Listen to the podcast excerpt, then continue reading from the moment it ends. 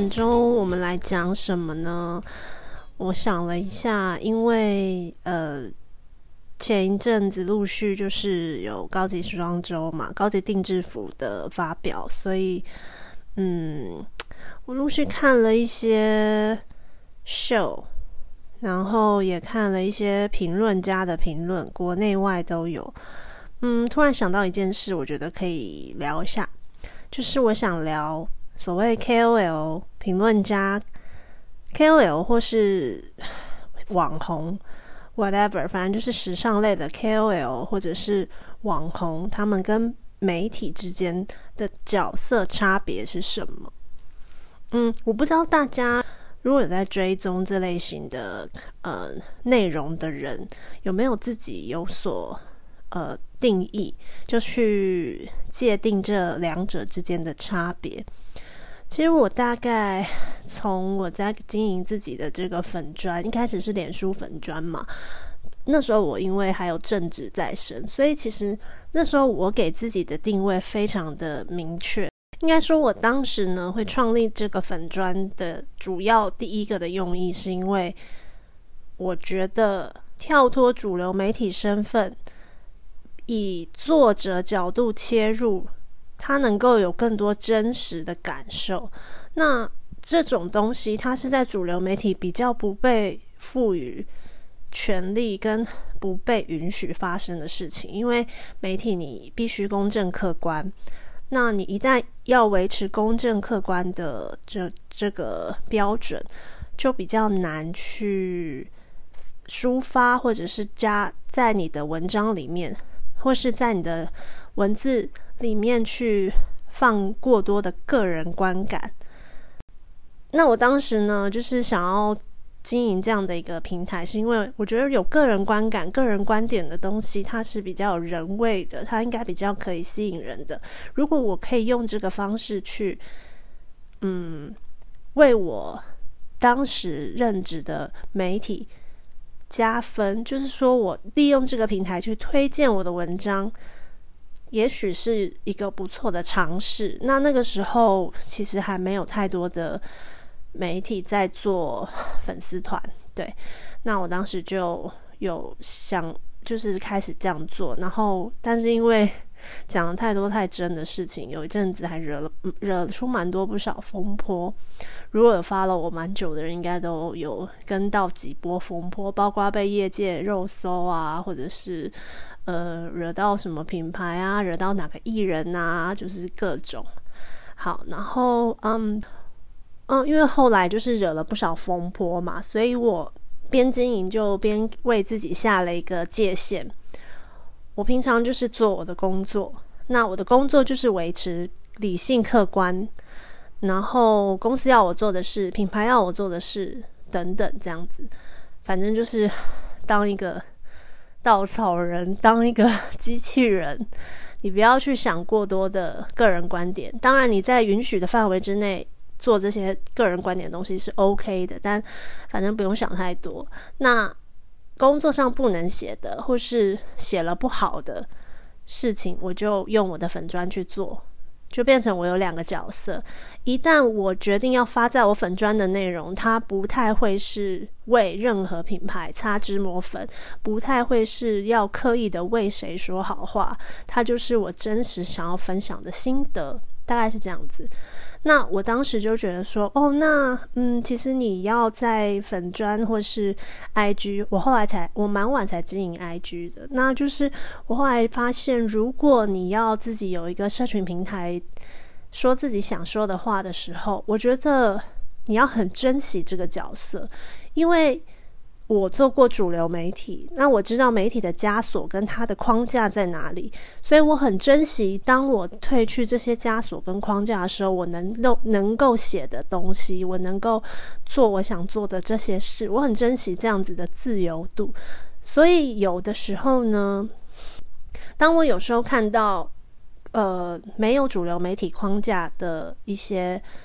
可能评论家或是 KOL，他在做的事情却是像主流媒体一样的时候，他拱手让出他的那支评论自由的笔的时候，我是觉得很遗憾的，因为我我会认为说这样做的话，其实你不需要你现在这个身份，你就去当主流媒体就好。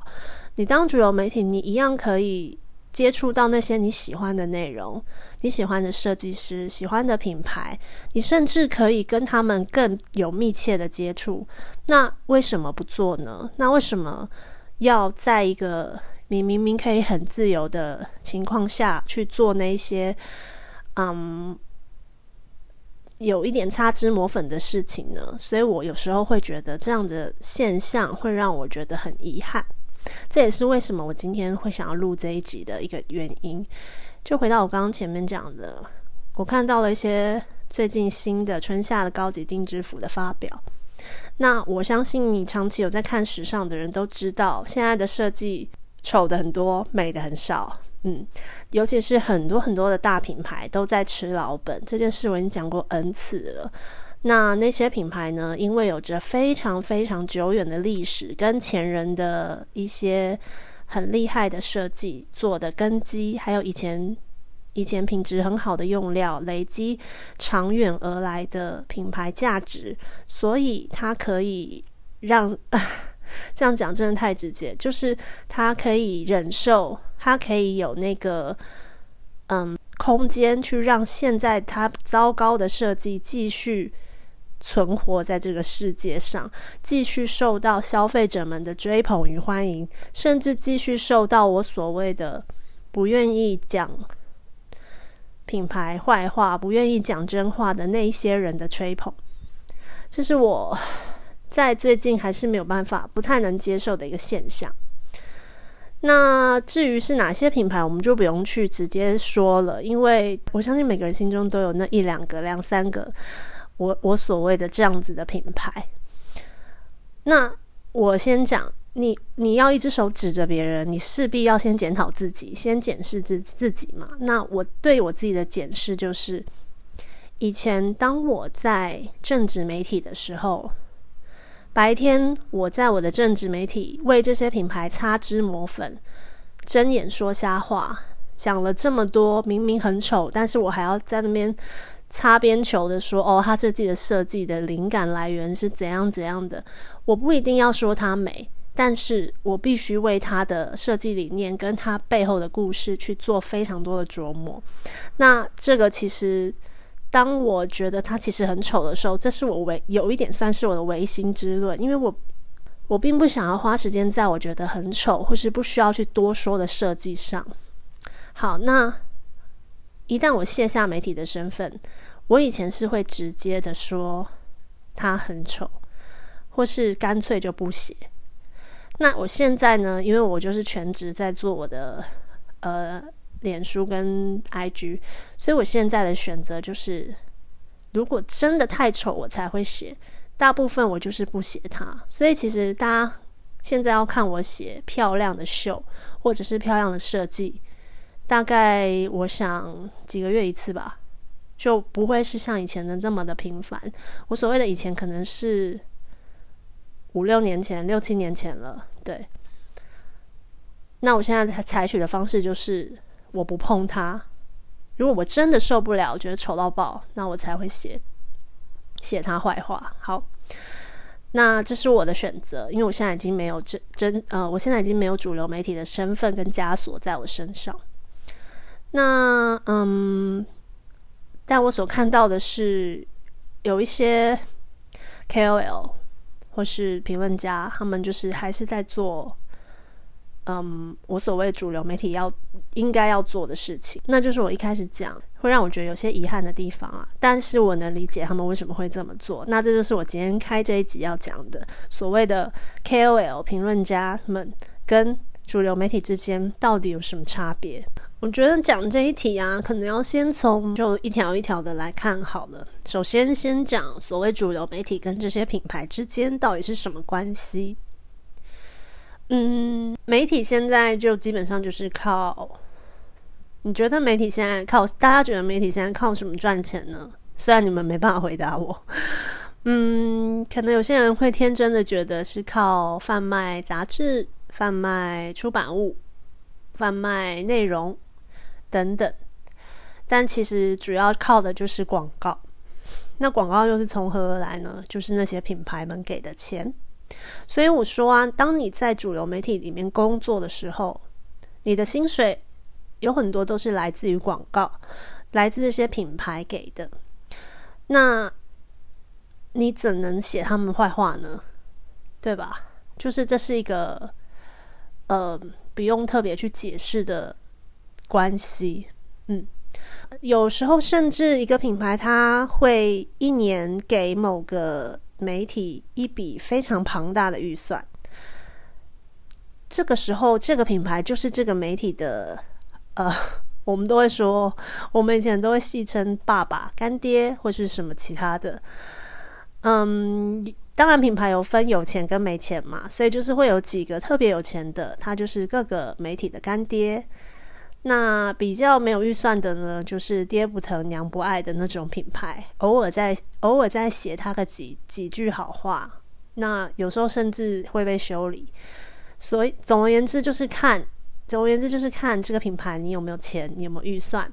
如果你有钱，你就是老大，没办法，就是社会现实。好，所以呢，有时候呢，有一些媒体，当这些爸爸品牌们。有发表新的东西，或是有什么新的嗯设计师啊，然后或是一些新的企划等等，他需要有特别媒体去 push 去曝光的话，他就是平常累积的这些儿子女儿们，就是会大力的帮忙他。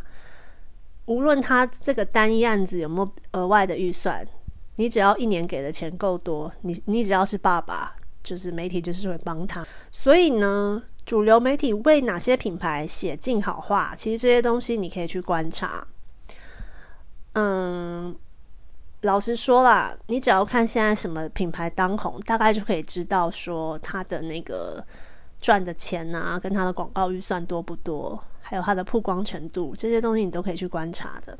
嗯，品牌们跟媒体之间的关系，甚至能够彼此有多大的影响呢？我不知道这个事情在其他的媒体，或是呃，它是不是一个常态？但是我曾经遇过的是，品牌一通电话打来，该篇新闻就要下架的这种事情。其实这件事情呢，它看的是媒体本身有没有坚持住。因为其实新闻或是一些报道，它有它有其自由度存在。对啊，这个是你学新闻伦理或是什么都都会被都会被提及的嘛。尤其在台湾这么言论自由的地方，但有一些媒体高层呢，就是会为了那一些广告预算，为了不要得罪客户，即使我认为他不见得客户会记恨啦。但反正就是会因为这样种种的原因，而对新闻自由有所退让，这个是曾经有过的状况。好，所以你说当时为什么我要匿名做粉砖？其实很多事情就是有一些有一些征兆，有一些事件，所以有时候你真的没有办法讲。你当你在有正职工作，或是你。别人知道你是谁的时候，确实不太能讲一些太真实的东西。即便它是真实，即便它真真正正的发生过，嗯，我还遇过各大外媒都已经报了好久的新闻，然后已经把品牌都讲出来的，但该品牌却一通电话、一一则讯息就说：“你能不能不要写出我们的品牌？”但问题是，外电都写了，为什么台湾不能写呢？对啊，所以就是有种种这种鸟事情。所以可想而知，主流媒体跟这些品牌之间的关系大概就是这样：钱、文字、报道、好话。对。那布洛克跟。呃，布洛克是太过时的一个词。那所谓的 KOL、时尚 KOL 跟评论家们，或是评论家们，他们跟品牌之间的关系又是什么呢？嗯，其实老实说，看就是看这个 KOL，或是就是看这个 KOL 他想要走什么路线。如果呢，它是穿搭类型的，它可能不需要去顾及太多。那他也许有本事把很丑的设计穿的很好看，那那就是他的能力嘛。我觉得他可能不用去呃有太多的妥协。那如果是文字类型、个人观点的呢？我觉得这个就是看你要选择哪一条路。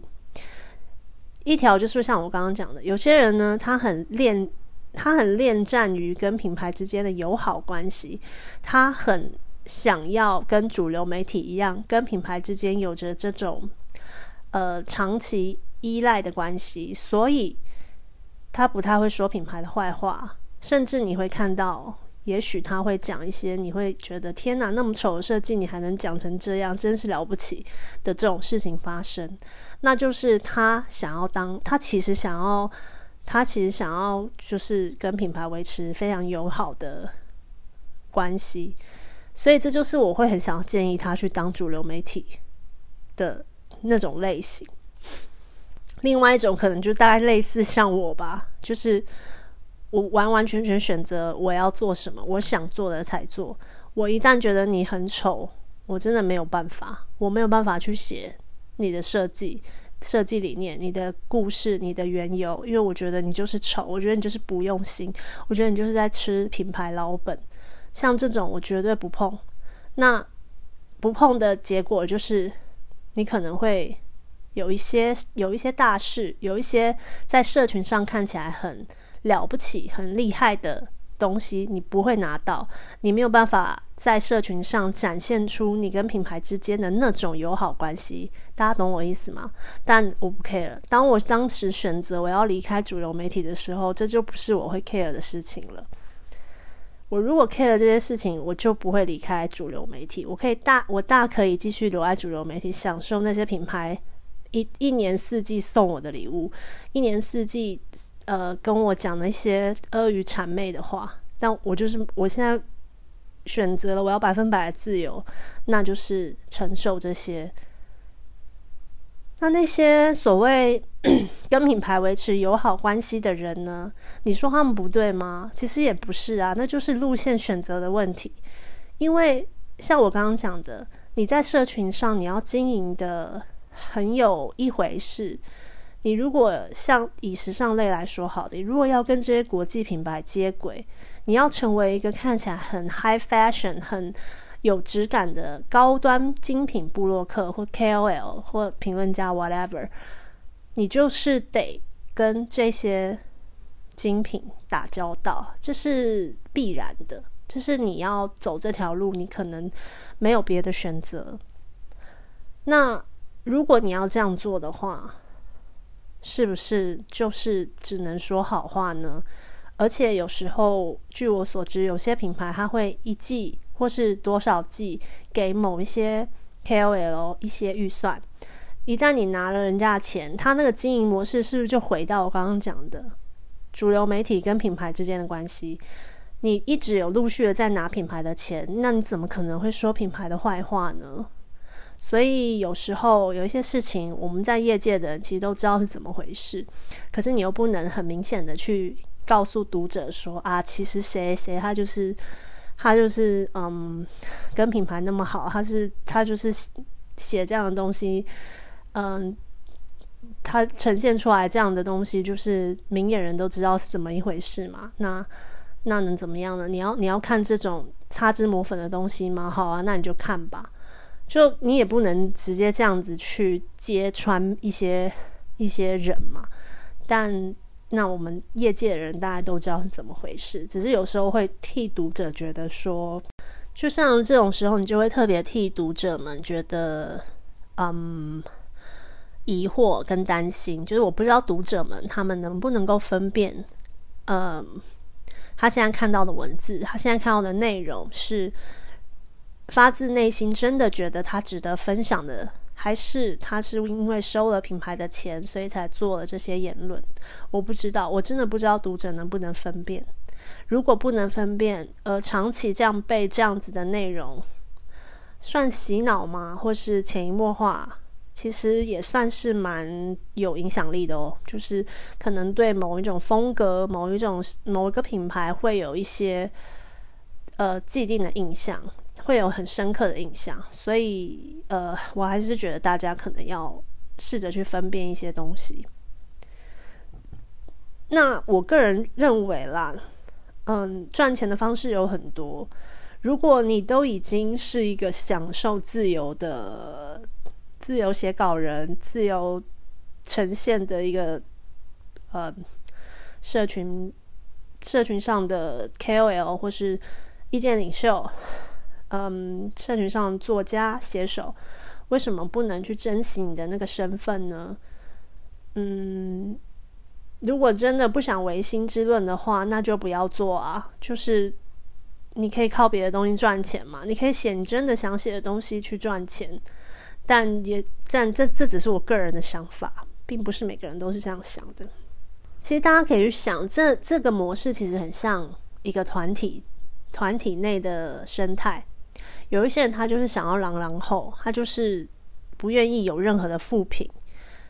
那有些人他就爱恨分明，他就是觉得这个人跟我很合，我才要跟他交朋友。那这个人我我没有那么喜欢，那没关系，那我们保持距离，大概就是类似这样的区区别。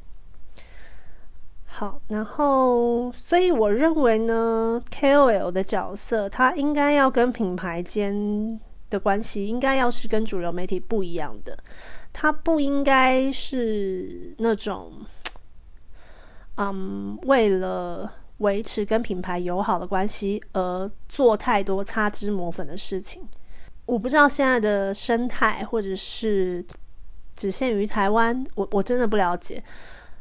好像这方面中国人好像比较敢讲诶，我看了一些 YouTuber 或者是微博上的一些内容，我有时候是这样认为的，就是中国人在对于批评精品跟。时尚风格这件事情，他们是比较敢说的，对啊，所以我不知道，有时候那落差有点明显。我觉得台湾对于评论啊，对于评论跟酸民这两件事不太会分呢，就是大家的那个区区隔区别有一点点尺度太小了。稍微你讲一个什么建议，人家就会觉得你是酸民。这这这件事情好像没有什么改变，就是不管时间过得再久，评论环境好像就是一直都是这样。以前当我有在考虑真的要做全职，像当我那时候还没有离开我的政治媒体的身份的时候，我跟我的公关好朋友有讨论过这件事情。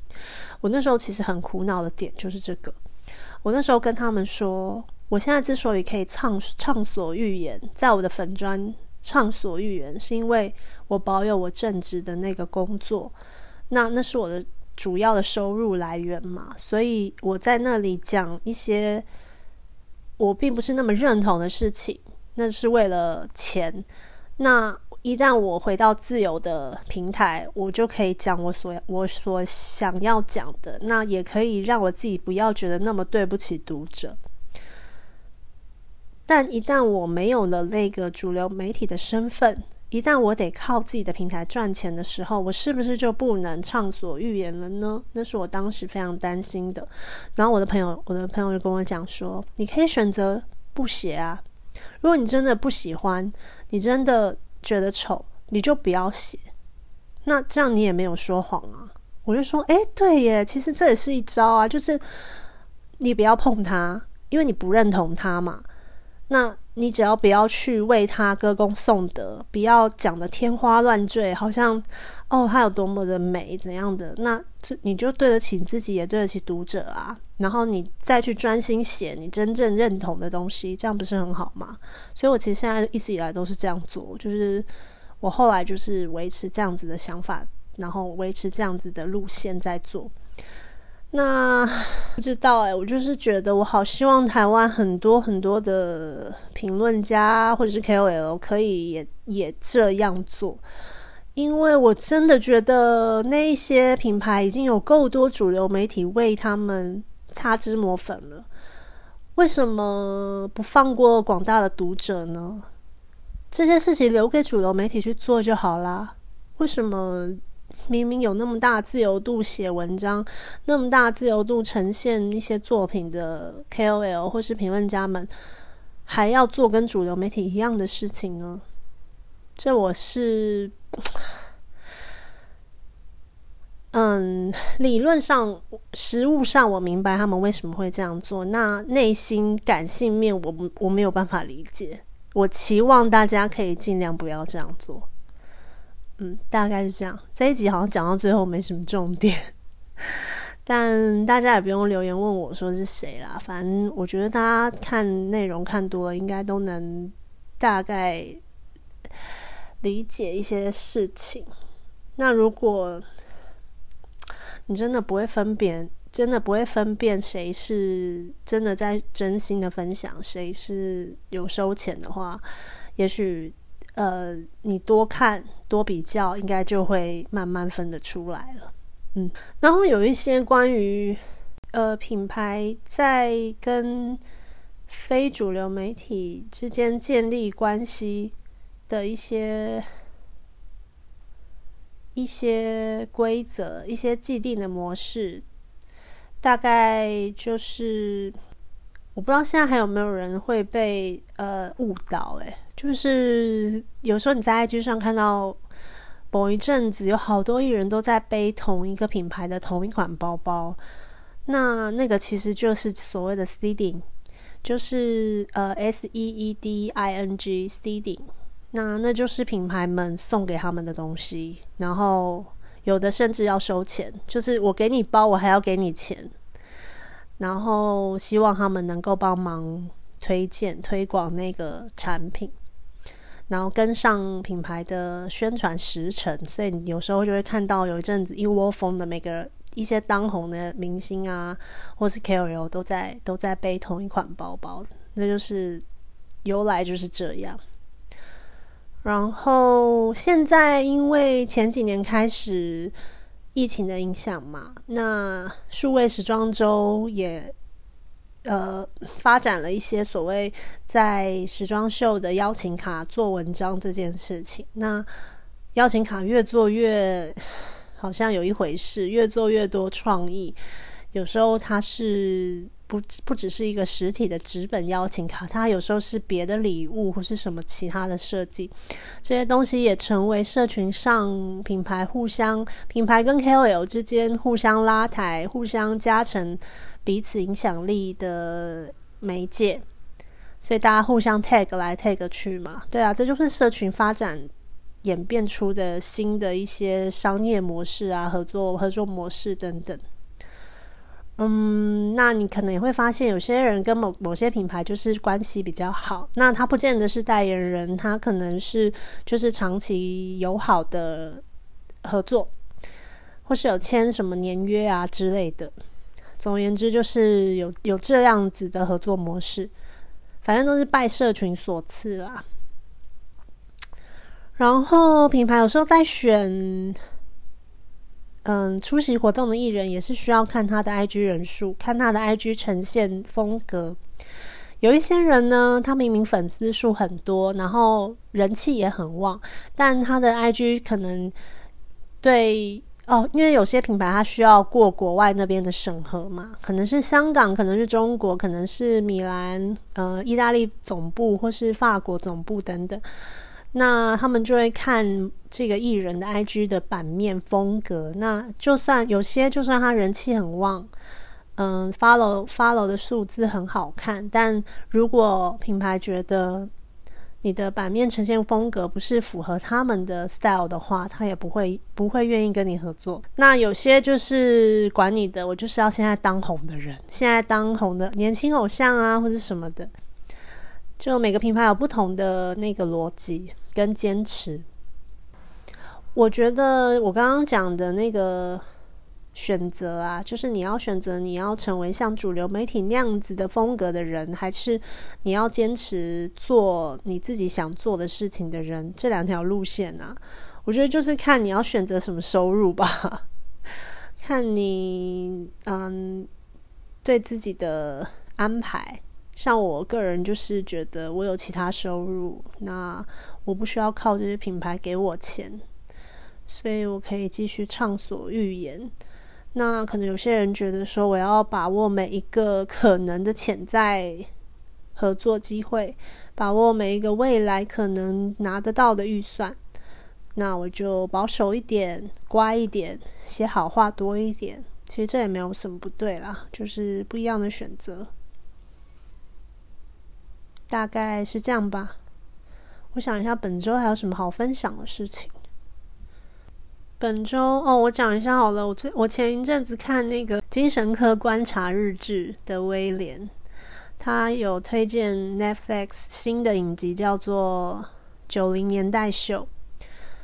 我记得之前我好像看到这个影集要推出的新闻，那我那时候只是撇过撇过去，然后发现说，嗯，这个名字跟我以前爱看的七零年代秀很像，然后我就没有没有细细细研究。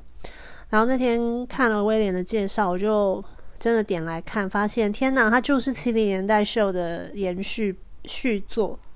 然后七零年代秀是这样子，它是一九九八年推出的一个影集。然后它里面其实是在讲七零年代的青少年发生的事情，然后那些人都住在附近，然后嗯，里面的男主角他叫 Eric，然后嗯，他有一个女朋友，然后还有他的呃一对白痴情侣档朋友，那对情侣档就是艾希顿库奇跟米拉库尼斯，然后还有其他的一些角色，嗯。七零年代秀其实里面有非常多那种很白痴的梗，然后以前就会配一些罐头笑声嘛。然后里面 Eric 的爸妈叫做 Kitty 跟 Red，他们两个也是讲话很白痴，然后很贱。然后这一次的九零年代秀基本上呃背景设定就是原本的这个小镇，然后是 Eric 跟 Donna 的。女儿他们他回来放假，然后遇到一些也是住在这附近的青少年，然后其中一个是艾希顿库奇以前的演的角色的儿子，然后反正就是有很多延续七零年代秀的笑点，然后有些类似角色两代角色之间的延伸，但我会觉得说，如果你没有看过七零年代秀的话，你如果直接看九零年代秀，会觉得蛮无聊的。我个人是。看了几集之后有这样的感想，虽然呃上一代的 Kitty 跟 Red 还是有回来演，但我觉得如果不知道前面的前作发生什么事的话，还是会有很多人看不懂。所以我也想说，这应该也是为什么这部影集没有什么太大的名气的原因吧。其实以前我会看七零年代秀，是因为呃我家的第四台。现在现在大家家里还有第四台吗？反正我家还有。然后后面很后面有一个频道叫 Hits，就是 H I T S。然后他会播非常非常多古老的影集，那我很喜欢。他之前有播过《天才保姆》，《天才保姆》超好看。然后他之前有播《七零年代秀》，我就是从那时候看的。然后那那一阵子哦，应该也是四五年前了。然后 Netflix 那一阵子也有《七零年代秀》，整整个好几季的作品都在上面。那我不知道为什么他就是后来下架了。我是觉得他现在要播九零年代秀，应该也要重新上架七零年代秀，让大家补一下前面的剧情，还有人物关系会比较好。我也希望 Netflix 或是什么其他的平台可以赶快引进全套的《天才保姆》。《天才保姆》这部影集除了看笑话，除了看好笑的笑点之外，最主要的是里面主角的衣服非常多名牌。很好看，我觉得大家在追的影集我都没有兴趣，尤其是韩剧。反正我这个人很难搞。嗯，台湾犯罪故事也完结了，黑潮之下很多人都说很喜欢呢。最后一个单元，可是我个人是觉得它里面有很多破绽，很多剧情上的不合理，就是有点有点太为了要那样做而而做的设定。可是演员真的都很赞，就是蔡凡熙平头寸头怎么那么帅啊？然后修杰那个 我差点说修杰楷，傅孟博，他是傅孟博吧？对啊，傅孟博就是演的超级不像傅孟博本人。你看看着看着就会发现这是谁呀？是一个别人，但就是演的很很贴近那个角色，就他已经是那个角色，他不是傅孟博本人。我觉得这对一个演员来说，应该就是很赞的形容吧。对啊，然后高英轩有个坏的，他在里面演大坏蛋，看了真的想冲进去赏他两巴掌。反正《黑潮之下》跟第二单元《生死困局》都很推荐。以逻辑上来说，还有情感面来说，我还是比较喜欢《生死困局》。